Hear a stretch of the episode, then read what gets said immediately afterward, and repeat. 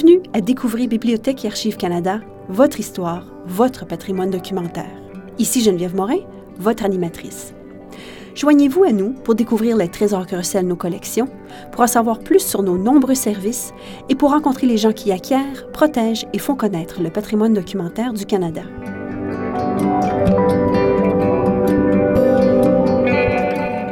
Mois d'avril 2017 marque le centième anniversaire de l'attaque et de la prise de la crête de Vimy, lorsque les quatre divisions du corps canadien ont travaillé ensemble pour la première fois. Cette incursion faisait partie d'une bataille plus vaste qui s'est déroulée en avril et en mai cette année-là, à Arras, en France. Pendant la Première Guerre mondiale, plus de 25 000 Canadiens ont servi auprès du British Flying Service comme pilote, observateur et mécanicien, et bien que la crête de Vimy soit plutôt connue comme offensive terrestre, bon nombre de préparations pour l'assaut ont eu lieu dans les airs. Dans la première partie de cet épisode en deux parties, nous discutons avec Bill Rawling, historien et auteur de Survivre aux tranchées, ainsi que Hugh Halliday, auteur et conservateur à la retraite du Musée canadien de la guerre, afin de discuter du rôle qu'ont joué le Canada et ses alliés dans les airs au-dessus de la crête de Vimy et d'Arras en avril 1917, un mois qu'on a appelé Avril sanglant. Nous discutons de la campagne aérienne en général pendant la Première Guerre mondiale, des types d'aéronefs utilisés et des changements technologiques et stratégiques de l'époque. Nous discutons également de certains des aviateurs qui seront plus tard connus comme des as de l'aviation canadienne. Nous terminons enfin en discutant des ressources disponibles ici, à Bibliothèque et Archives Canada, pour les chercheurs intéressés par le sujet.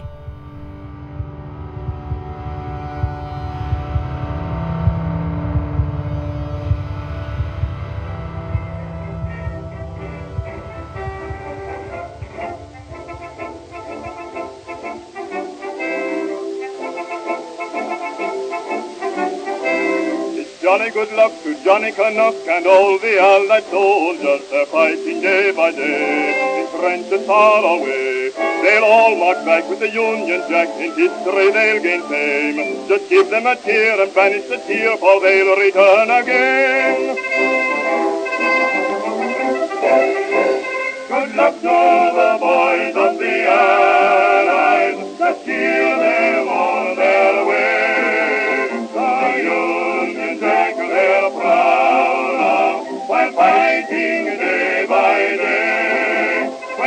When the band plays the tune to Tipperary, the joy right in their eyes. God save our gracious King. Good luck to the boys of the Allies.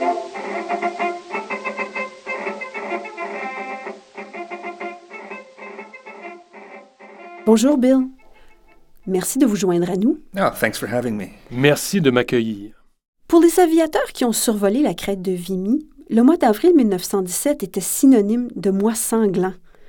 Quelles étaient les principales missions à effectuer et les dangers qu'ont rencontrés ces pilotes au-dessus du champ de bataille? Well, by the time they began preparing for the assault on Vimy Ridge, Eh bien, au moment où ils ont commencé les préparatifs pour l'assaut sur la crête de Vimy à la fin de 1916, les Britanniques avaient perdu leur supériorité aérienne sur le secteur pour plusieurs raisons. Les Allemands avaient notamment commencé à utiliser l'avion Albatros, qui était égal ou supérieur aux aéronefs employés à l'époque par les Britanniques. En ce qui concerne les missions à entreprendre, la responsabilité principale de l'aviation, dès 1911, était la reconnaissance. C'était donc encore le cas en 1917. Les avions allaient au-delà des lignes allemandes pour découvrir où se trouvait leur artillerie, où se situaient leurs points défensifs, de même que les chemins et routes utilisés pour acheminer les vivres et le matériel. Cette information était transmise à l'artillerie canadienne et britannique, qui tentait alors de détruire l'artillerie et les défenses ennemies, en plus d'interdire le mouvement des ressources pour que les troupes de première ligne allemande se retrouvent sans nourriture, sans munitions, sans eau, et de ce fait qu'elles soient incapables de défendre leur position. Alors voilà une des missions, la reconnaissance. De plus, il fallait aider au réglage du tir. Ce développement a eu lieu un peu plus tard. Cela n'a commencé qu'au début de la Première Guerre mondiale. Cela signifie que des avions, des biplans, avaient un pilote qui gardait l'œil sur l'ennemi et un observateur qui étudiait où atterrissaient les projectiles d'artillerie pour régler le tir. Il fallait alors communiquer avec les batteries d'artillerie pour leur indiquer, par exemple, qu'elles tiraient trop à gauche, qu'il fallait ajuster de 50 mètres vers la droite ou s'avancer de 50 mètres, et ainsi de suite. Alors voilà, la deuxième mission est de régler le tir. C'est une mission très dangereuse, car vous tirez alors au-dessus des positions allemandes qui essaient bien sûr de vous descendre. Une troisième mission, possiblement le développement le plus récent, était l'interdiction aérienne ou les tentatives de reprendre la supériorité aérienne ou même la suprématie aérienne, bien que cela ne soit jamais produit pendant la Première Guerre mondiale. En d'autres mots, il s'agit d'utiliser des avions de chasse, loin derrière des lignes ennemies, pour abattre les avions ennemis de sorte qu'ils ne puissent pas entraver les missions principales, c'est-à-dire la reconnaissance et le réglage du tir. C'était le principal problème à l'époque. On l'a appelé Avril sanglant, tout simplement parce que le mois d'avril a été le pire mois de l'année 1917. Mais durant presque toute cette année-là, les Allemands ont eu l'avantage sur les Britanniques du fait de leur supériorité aérienne. C'est pourquoi même si, par exemple, les Britanniques disposaient d'avions de chasse pour la défense des lignes de front et des quartiers généraux canadiens, chaque semaine, dès le début de mars jusqu'au moment de lancer l'attaque en avril, on signalait toujours plus d'activités aériennes ennemies et toujours plus de bombardements. Alors, ça vous donne une idée du degré de difficulté auquel faisait face le corps expéditionnaire britannique, le corps canadien et le corps de l'aviation royale à l'époque. Cette troisième mission dont vous discutiez, la supériorité ou l'interdiction aérienne, les hommes revenaient-ils de ces missions? Je peux juste imaginer que s'ils allaient loin derrière les lignes ennemies, devaient se faire descendre impitoyablement. Eh bien, c'est là une des raisons pour lesquelles on l'a appelé Avril sanglant. Quand on vous descend, vous êtes perdu. D'accord. Même si vous survivez, vous êtes fait prisonnier. Alors, ce seront des pilotes britanniques et canadiens. À ce moment-là, un quart, peut-être un tiers des pilotes dans la région étaient canadiens. Lorsque les Allemands ne s'avançaient pas plus que, par exemple, le quartier général principal, ils avaient une chance de planer jusqu'à leur propre ligne, même s'ils étaient frappés. Les Britanniques et les Canadiens, eux, ne le pouvaient pas. Je veux dire, ils étaient tout simplement trop loin, et ils revenaient derrière les lignes allemandes et se faisaient capturer.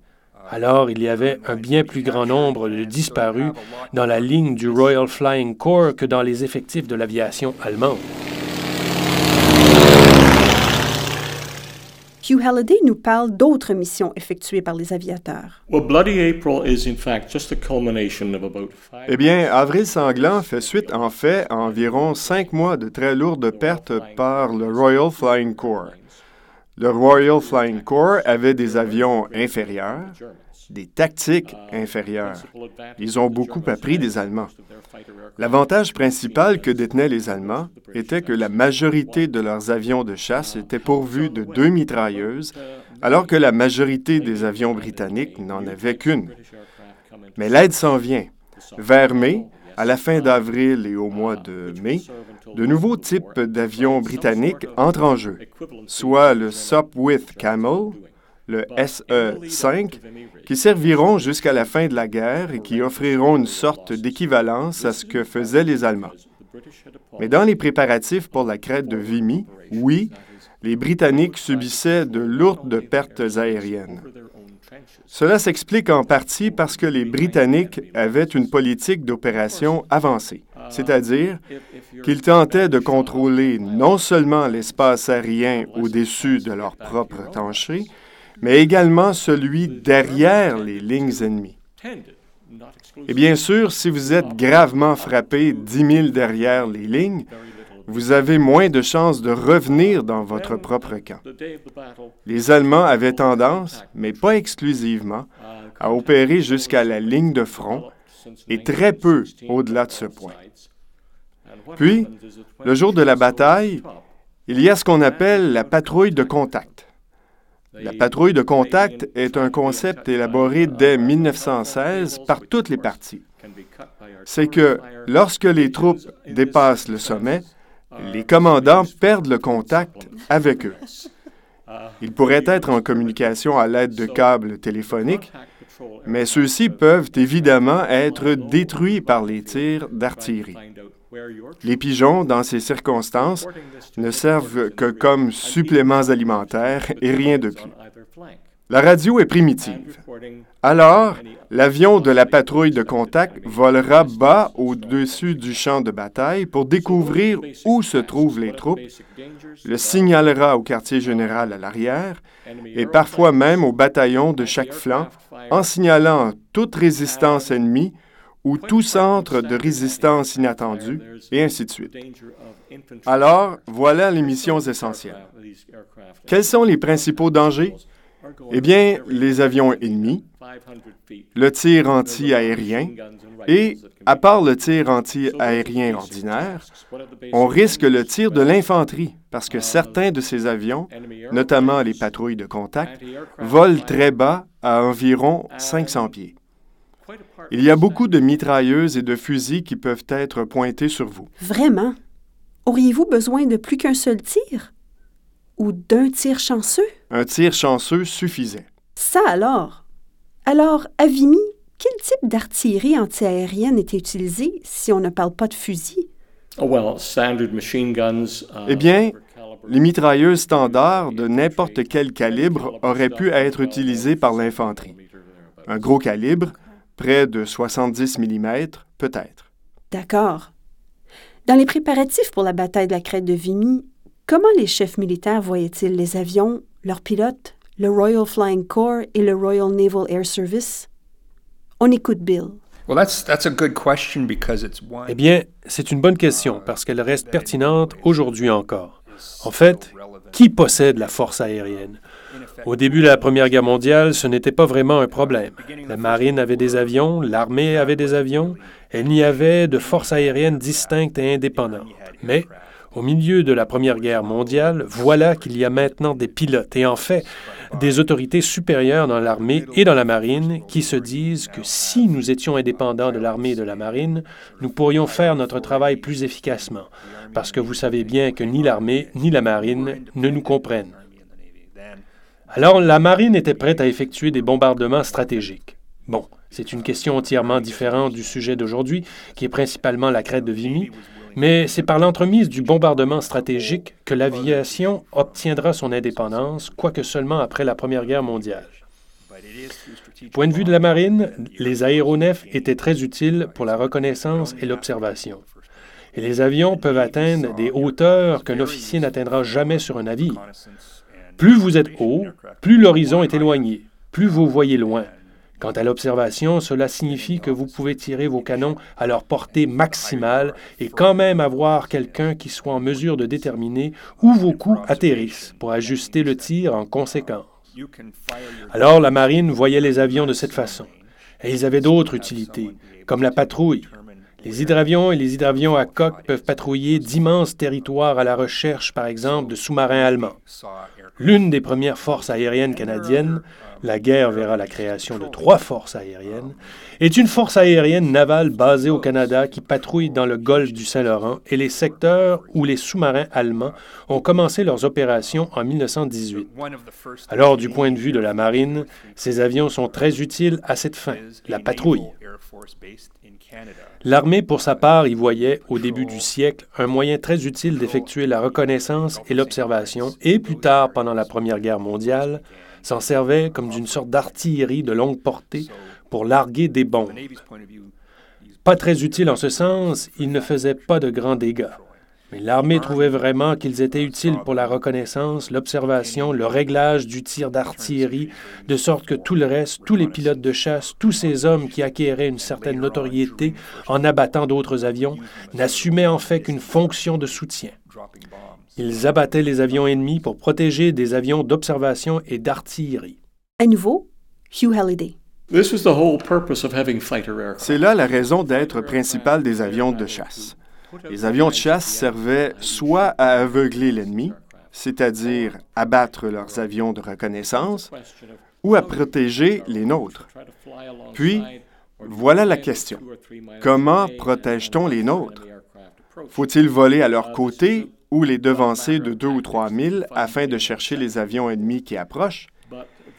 Il s'agit d'une question tactique qui reviendra pendant la Deuxième Guerre mondiale. Mais le plus important, c'est en fait l'avion de reconnaissance. Protéger le nôtre ou abattre celui de l'ennemi. Les pilotes de chasse sont les plus surestimés des forces aériennes. Ils ne sont que les porteurs de lance. En étudiant ce que fait réellement un avion d'observation d'artillerie, c'est lui qui oriente le tir d'artillerie lourde. Et un bon équipage d'observation peut, en coopération avec l'artillerie, éliminer plus d'Allemands en une heure que Billy Bishop aurait pu le faire en une vie. J'allais justement mentionner Billy Bishop. Alors, il n'est pas si super que ça après tout. Comme je le dis, les pilotes de chasse sont très surestimés. Nous discuterons plus en détail de Billy Bishop dans la partie 2 de l'épisode. Revenons à Bill, qui discutait de la façon dont les pilotes communiquaient avec le sol.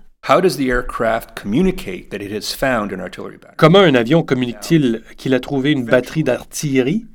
Bon, éventuellement, cela se fera par radio, tout simplement. Mais les systèmes radiophoniques de la Première Guerre mondiale étaient très lourds. Alors au départ, par exemple, en 1916, ce qu'ils faisaient, c'était laisser leurs observateurs au sol, parce que la radio occupait sa place et pesait à peu près autant. Vraiment? Alors le pilote transmettait l'information, mais il ne savait pas si son message était reçu, parce qu'il n'y avait pas de récepteur dans l'avion. Alors en 1917, certains avions avaient une communication radio bidirectionnelle, mais pas tous. Alors, une autre méthode était de lancer un message au quartier général. Alors, vous faites partie de, vous travaillez pour le compte d'une brigade d'artillerie. Vous savez où se trouve la brigade. Lorsque vous trouvez l'ennemi, vous revenez. Ça ne prend que quelques minutes. Et vous lancez un message dans un sac lesté pour qu'il sache où se trouve l'ennemi et qu'il puisse faire feu. Une autre méthode consiste à utiliser des clignotants pour que l'observateur puisse, à l'aide d'une lampe, envoyer le message au quartier général et, de nouveau, pour que les troupes au sol puissent réagir en conséquence. Maintenant, il faut comprendre qu'il y a beaucoup de façons de trouver l'artillerie ennemie au sol. Un système de microphone à l'avant et, quand l'ennemi tire, on le retrouve par triangulation, sans parler des patrouilles et des raids de tranchées. Il y a toutes sortes de moyens de trouver l'artillerie ennemie. Ces batteries posent un problème en matière de mouvement, car leur seule vraie option est de reculer, ce qui les met désormais hors de portée. Elles ne peuvent donc plus faire leur travail parce qu'elles occupent essentiellement chaque position possible à portée des lignes britanniques. Alors, elles ne bougeront pas. Ce n'est donc qu'une question de se mettre à couvert? Oui. D'accord. Alors elles... Bon. Elles ont des abris, vous savez, pour le personnel. Et une fois que les coups commencent à s'abattre, vous vous mettez à couvert et vous espérez que les canons ne seront pas, vous savez, détruits dans le barrage. Et en fait, bon nombre des canons ont effectivement été détruits. À l'aide de ces divers moyens, ils ont trouvé, si je ne me trompe pas, qu'il y avait quelque chose comme 212 batteries d'artillerie allemande. Et ils en ont trouvé près de 180. Ça alors? Cela dit, le nombre de ces batteries qui ont bel et bien été détruites est une autre histoire, parce que les historiens, en tout cas les gens à l'époque et les historiens par après, commencent à débattre, vous savez, de ce qui a été détruit, ce qui n'a pas été détruit et ce que cela signifie. Alors voilà la question. Comment communiquer? Lorsque vous recevez de l'information, comment la communiquer aux gens sur le sol? En 1917, il y avait ces différentes méthodes. Bref, la radio, les signaux lumineux ou le largage de messages, tout simplement. Nous avons demandé à Hugh de nous parler de la photographie aérienne pendant la Première Guerre mondiale. Eh bien, c'est la chose la plus importante qu'a accompli le Royal Flying Corps dans les préparatifs pour la crête de Vimy, photographier le système de tranchées allemand pour que les Canadiens, derrière les lignes, puissent établir, au moins à l'aide de rubans colorés, la forme et la géographie des systèmes de tranchées allemands pour s'entraîner. Il y avait également la localisation de l'artillerie allemande pour que le bombardement puisse être planifié non seulement pour les tranchées et les systèmes de câbles, mais aussi pour les positions de l'artillerie allemande. On remarque souvent que des 212 pièces d'artillerie lourde allemande situées à la crête de Vimy, 180 d'entre elles ont été localisées avant même le début du bombardement canadien. Ont-elles été détruites? Quel était le taux de réussite à ce moment? Elles ont été généralement neutralisées. Ah, La contre-attaque des Allemands a diminué pendant la bataille. d'accord. Elle n'a pas été complètement éliminée, mais elle a diminué. Quel était le poids de ces gros canons? Ce n'est pas quelque chose qu'on pouvait soulever et déplacer librement si on sait que l'ennemi arrive. Désolé, je l'ignore. Peut-être puis-je vous aider. Bonjour, je m'appelle Alex Comber et je suis archiviste militaire chez BAC. Alors bon, les canons anti-aériens allemands de la Première Guerre mondiale variaient de pièces d'artillerie légères faciles à transporter à des canons lourds comme le canon flak de 8,8 cm qui, selon les sources, pesait près de 5000 kg ou environ 11 000 livres. Les auditeurs connaissent peut-être les expressions anglophones flak comme taking flak ou flak jacket. Eh bien, flak était le terme des Alliés pour désigner le tir anti-aérien allemand. Il remonte à la Première Guerre mondiale. Le terme allemand était Flugabwehrkanon, qui a été raccourci à flak. Il signifie canon anti-aérien.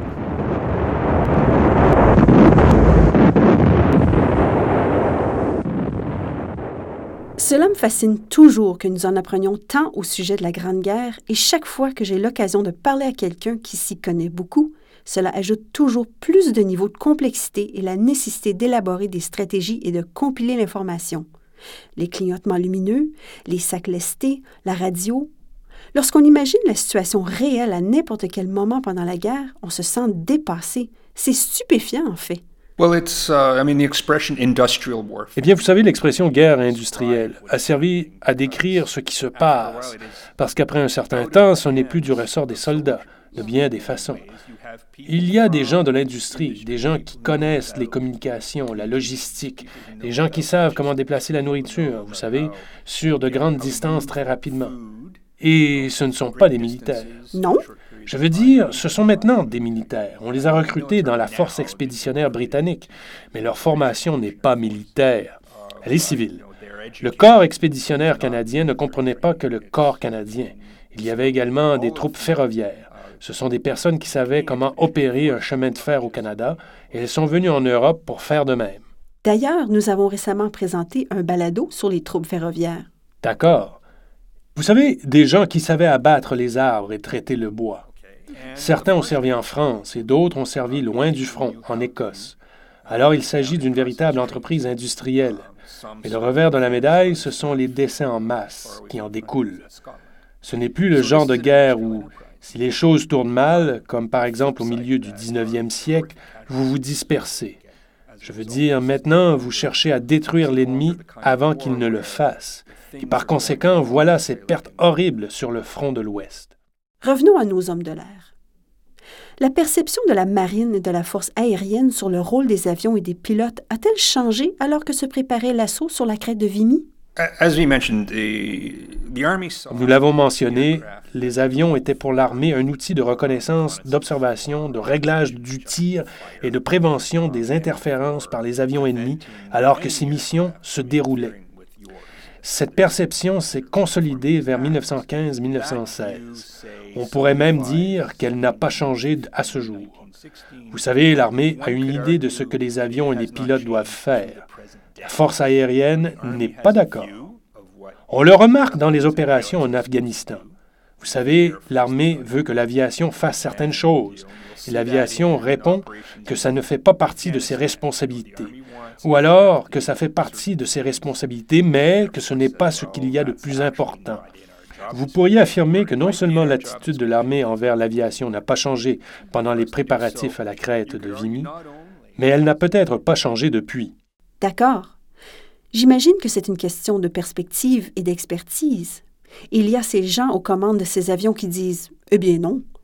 Et les gens qui, de fait, ont besoin des membres de la force aérienne qui disent quant à eux Eh bien, nous voulons que vous fassiez ceci ou cela.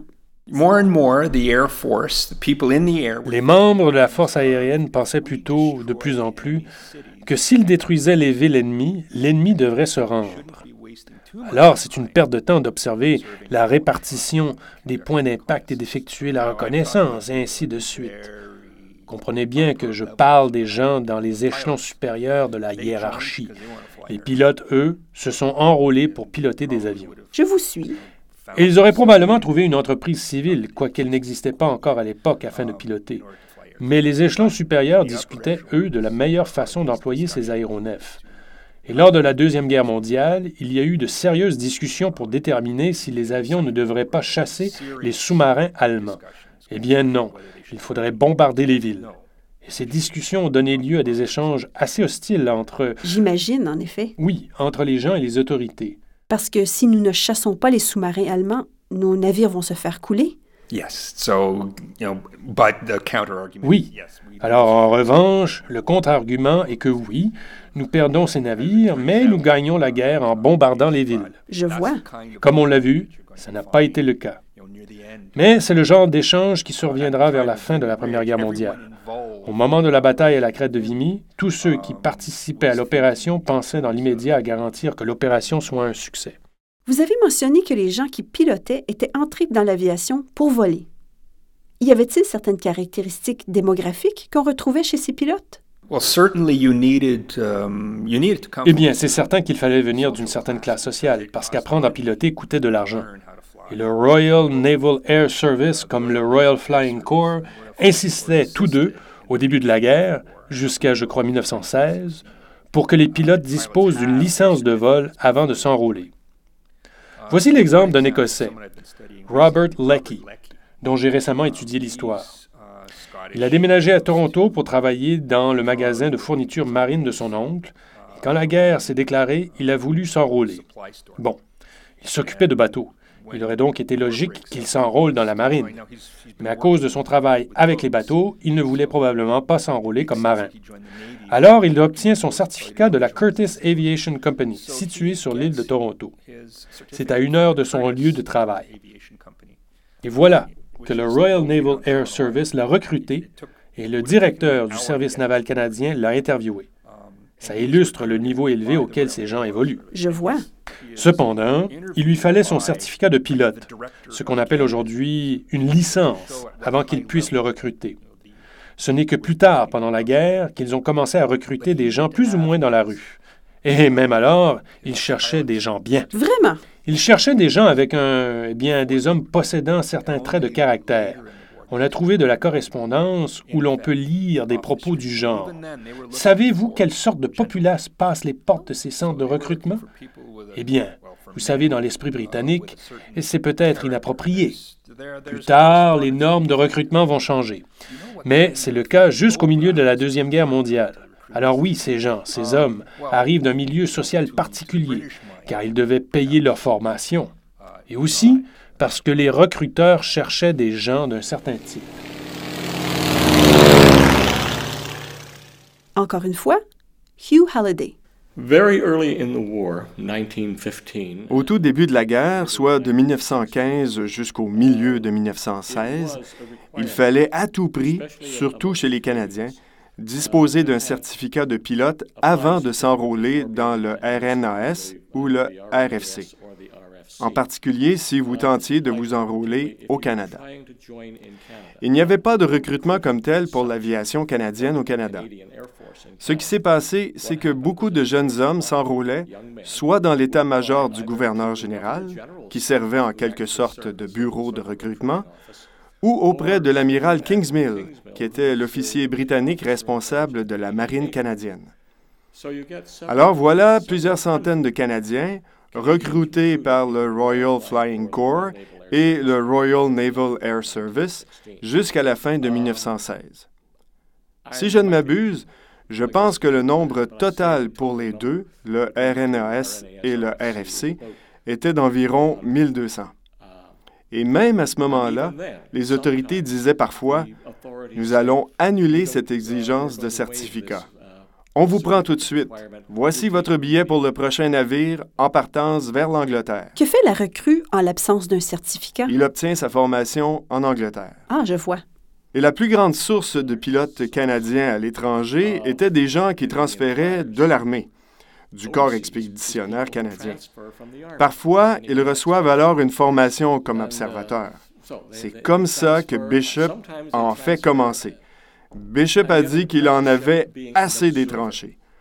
On l'a transféré vers le Royal Flying Corps, comme tant d'autres hommes, et il a pris place à l'arrière d'un BE-2C pendant un certain temps, observant des systèmes de tranchées et ainsi de suite, avant d'obtenir la permission d'être formé comme pilote. D'autres auront plus de chance. Ils parviennent à être mutés directement des tranchées ou même des centres d'entraînement en Angleterre pour entamer leur formation de pilote. Ils sont des milliers. On ne sait pas exactement combien d'hommes l'ont fait. En 1917, les Britanniques ont besoin d'un plus grand nombre d'équipages aériens, alors ils élargissent leur système de formation. Ils ont un système de formation en Égypte. Ils ont aussi un autre au Canada. C'est en grande partie une opération britannique. Les Britanniques croient que si on veut que quelque chose se produise, il faut le faire soi-même. Ils ont établi ce plan de formation comprenant des bases au camp Borden et près de Toronto, d'Hamilton et de Bimsville en Ontario. Quelques 3000 pilotes y ont été formés et, de ceux-ci, environ 2000 se sont rendus outre-mer et les deux tiers d'entre eux ont pris part à l'action. Ils ont également recruté et formé des mécaniciens au Canada, dont certains iront outre-mer, mais dont la majorité servira à l'entretien des avions de formation au Canada. Alors, c'est de là qu'ils proviennent. Une autre question pour Bill Rawling. Voilà qui est intéressant. Alors nous avons affaire à des hommes d'une certaine classe, d'un certain niveau social, qui peuvent payer pour leur propre licence et qui arrivent déjà formés. Comment se sont-ils intégrés aux effectifs britanniques en arrivant en Angleterre? Comment les pilotes canadiens se sont-ils mêlés aux pilotes britanniques? Y avait-il des tensions, de la camaraderie? Comment cela s'est-il passé?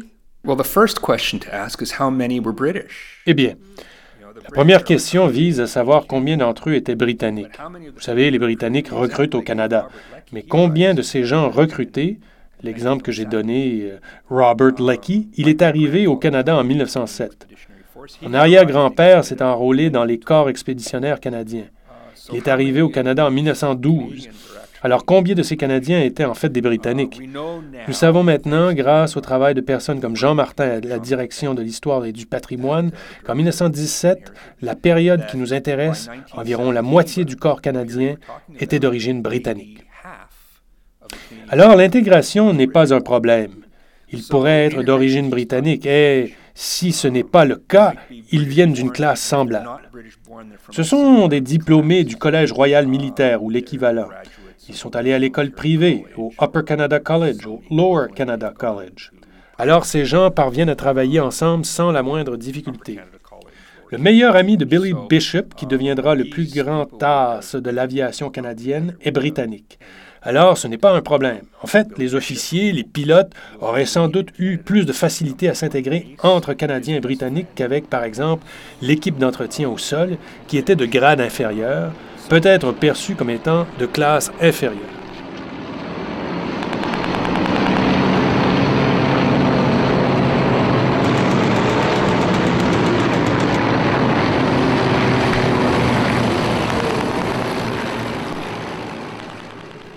Relevaient d'une technologie relativement récente à la Première Guerre mondiale.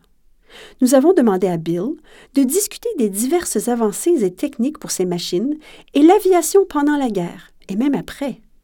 Well, during the war, I mean, from 1914 to 19... Bien. Pendant la guerre, je veux dire de 1914 à 1918 environ, on peut dire que la vitesse de vol a doublé. Les altitudes atteignables ont doublé.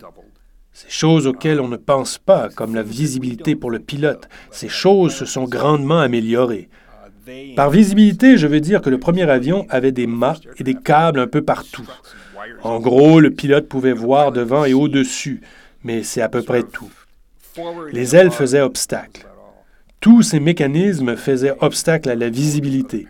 Mais avec le temps, ils ont trouvé d'autres façons de fixer les ailes de façon à améliorer la visibilité du pilote. Alors voilà une autre avancée. Les moteurs deviennent plus puissants et l'avion devient plus manœuvrable, et ce, non seulement grâce aux changements apportés à l'avion lui-même, mais aussi grâce à ce qu'on apprend au cours de la guerre. On apprend à sortir d'une vrille. En 1914, si vous amorciez une vrille, vous allez vous écraser. Pouvez-vous expliquer ce qu'est une vrille? A spin is, um, in effect, the Une vrille, en fait, c'est quand l'avion perd de l'altitude et, en descendant, entre dans un mouvement de rotation. C'est-à-dire que l'aile droite passe par-dessus l'aile gauche, l'aile gauche par-dessus l'aile droite. Oh! Il ne pensait pas qu'il était possible de s'en sortir jusqu'à ce que des pilotes trouvent des moyens, et je ne suis pas certain de savoir comment cela s'est produit. Je ne m'en souviens pas. Mais il se sortait d'une vrille et expliquait, vous savez, j'ai tourné le gouvernail dans la direction contraire. C'était contre-intuitif. Cela dit, ils ont réussi à élaborer des nouvelles techniques et de nouvelles technologies pour utiliser les avions plus efficacement. Dans les débuts de l'aviation, il fallait s'attendre à un écrasement. L'idée était de voir jusqu'à quelle altitude, jusqu'à quelle distance on pouvait se rendre avant que l'avion s'écrase. Là, on parle d'un appareil qui, en s'écrasant, va à 30 km à l'heure à une hauteur de 30 pieds, qui est entièrement constitué de bois et de toile et qui s'écroule tout simplement autour de vous. En fait, c'était comme une grande zone déformable dans une voiture d'aujourd'hui. Alors voilà.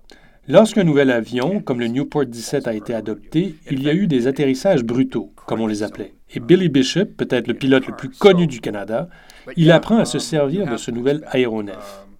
Et un atterrissage brutal, cela veut dire des dommages. Alors combien de ces atterrissages brutaux étaient en fait des écrasements? Je vous suis. De toute évidence, alors qu'il apprend à manier l'avion, il s'attend à des moments difficiles. Alors, vous avez parlé du. Est-ce le Newport? Le Newport 17. Le Newport 17. Quels autres types d'avions utilisait-on à l'époque? Eh bien, le Newport 17 était l'avion de chasse. C'est un avion pour une seule personne, le pilote, et qui est muni d'une mitrailleuse à tir vers l'avant. C'était une des innovations de la Première Guerre mondiale, où le pilote visait l'avion avec la mitrailleuse. Cela a simplifié grandement le processus de tir. L'avion qui effectuait le vrai travail, le travail d'observation, l'avion à deux sièges, je crois que pour la crête de Vimy, c'était surtout le RE-8. C'était un biplan à deux places. Il y a une mitrailleuse à tir vers l'avant et l'observateur a aussi une mitrailleuse. En cas d'attaque par derrière, il peut défendre l'avion. Il y en a d'autres types et j'essaie de me rappeler à quel moment ils sont arrivés sur le front. Il se peut que le Sopwith Pop ait été disponible à l'époque, mais dès lors, il y a les monoplans, les biplans et les triplans. Il s'agit du nombre d'ailes? Le nombre d'ailes, oui. D'accord. On dit qu'on a choisi le biplan parce qu'au début, lors de la conception des avions, on a constaté que la taille de l'aile nécessaire pour obtenir la portance requise était telle que l'aile se serait écrasée sous son propre poids. Je vois. So the solution to that is you Alors la solution est de raccourcir les ailes. Et la solution de manœuvrabilité est d'avoir trois ailes. Elles sont plus courtes, alors les virages sont plus serrés. Il peut être très utile pour un chasseur de pouvoir effectuer un virage serré. Mais il y a des développements intéressants, où l'on passe du biplan au monoplan, qui est plus efficace, puis du monoplan au triplan, qui est plus efficace, quelle que soit la mission. Essentiellement en avril 1917, du côté britannique, on parle de chasseurs à une place et d'avions de reconnaissance d'artillerie et d'observation à deux places. Selon la présence ou non d'une radio à bord. Yes. Well, uh, by 1970, Oui, en, en 1917, je crois qu'il pouvait se permettre la radio et l'observateur. Nous avons demandé à Bill de quelle façon chaque partie parvenait à savoir qui était qui. Les avions étaient-ils faciles à identifier? Oh yes, they definitely had identification. Um, Oui, tout à fait. Les Allemands avaient la croix de Malte sur leur avion. Les Britanniques et les Français avaient le tricolore sur le gouvernail et des symboles sur les ailes pour s'identifier entre eux. Certains, vous savez, comme le baron rouge, s'appelaient ainsi parce que l'avion était peint en rouge.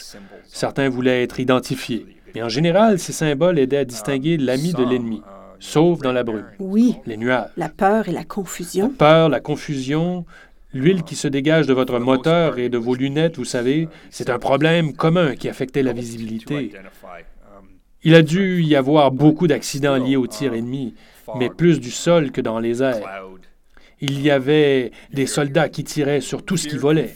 Si l'avion était abattu, alors on pouvait déterminer si on avait tiré sur l'ennemi ou sur l'un des nôtres. Ça aussi, c'est une source d'inquiétude. Comment, au sol, pouvez-vous établir une discipline de tir afin que les troupes ne tirent que sur les avions ennemis? Voilà un tout autre système de processus et de procédures. Et comment donner les ordres? Comment s'assurer que les avions qui exécutent votre travail y parviennent sans se faire abattre par vos tirs?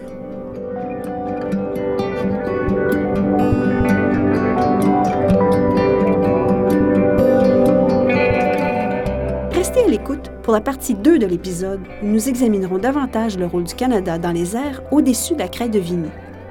Nous discuterons des tentatives du Canada d'établir sa propre force aérienne pendant la guerre et Bill Rawling et Hugh Halliday nous raconteront des anecdotes sur certains des principaux personnages qui ont influencé la réputation du Canada en temps de guerre, y compris des théories sur le Canadien Billy Bishop, célèbre as des airs. Pour en apprendre davantage au sujet du Canada et de la Première Guerre mondiale à Bibliothèque et Archives Canada, veuillez nous visiter en ligne à bac-lac.gc.ca.